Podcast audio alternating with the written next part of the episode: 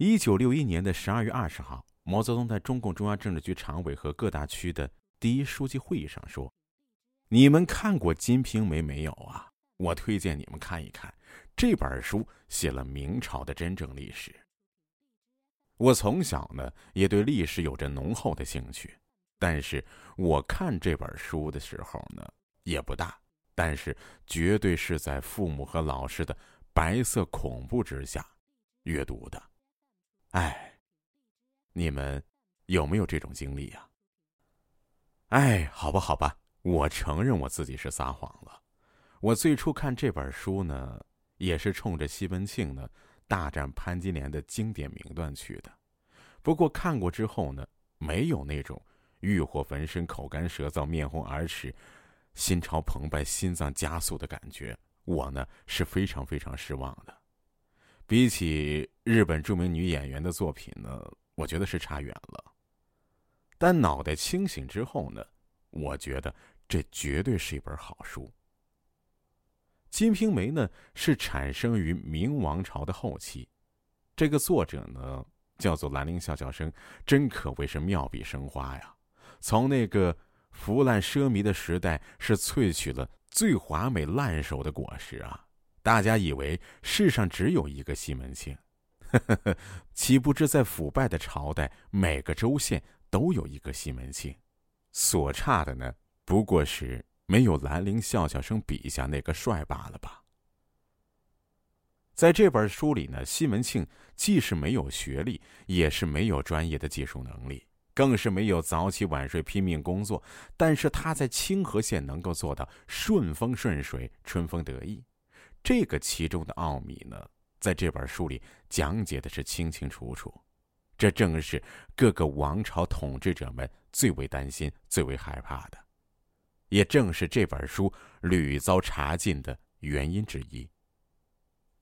中国人的人性呢，在《金瓶梅》里头演绎的最为透彻，因其作者对世界是充满了绝望，文中的思想才会如此的豁达放浪不羁，道出了。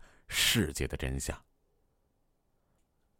红楼梦》的作者何尝也不是这种心境啊？有人说《金瓶梅》是天下第一奇书，《红楼梦》呢算什么东西啊？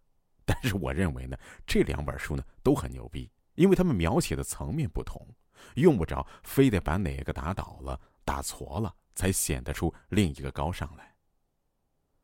但是我想说什么呢？这里告诫大家的是什么呢？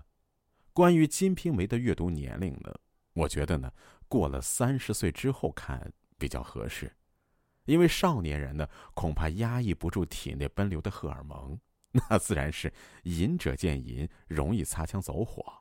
只有冷静的男人，才能把《金瓶梅》看出《论语》的效果和味道来吧。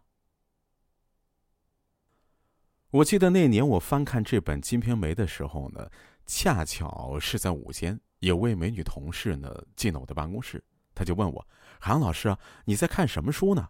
我呢笑嘻嘻的对她讲：“啊，哎呀，这本书呢比较奇特，叫做《小潘历险记》。”可是呢，她硬是抢了过去。那我也要瞧瞧。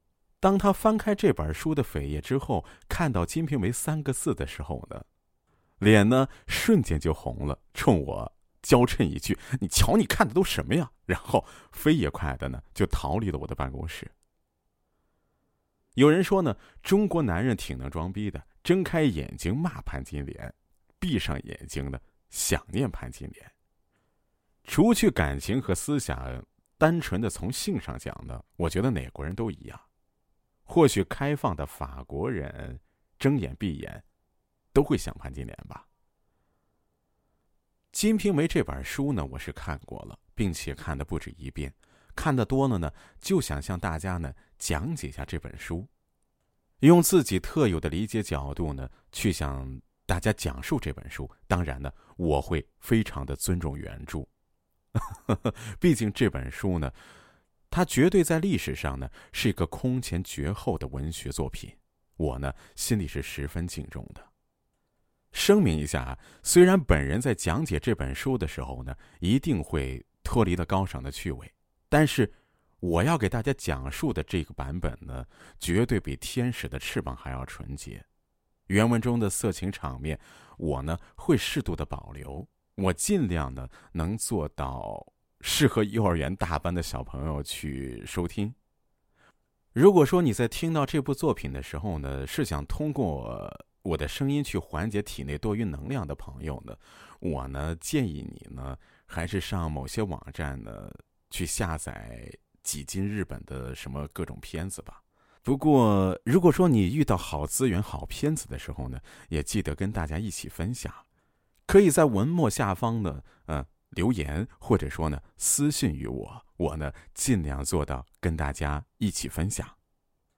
闲话少说，闲话少说，海洋说《金瓶梅》呢，明日正式上线，明天正式上线小潘篇，金莲预备上场。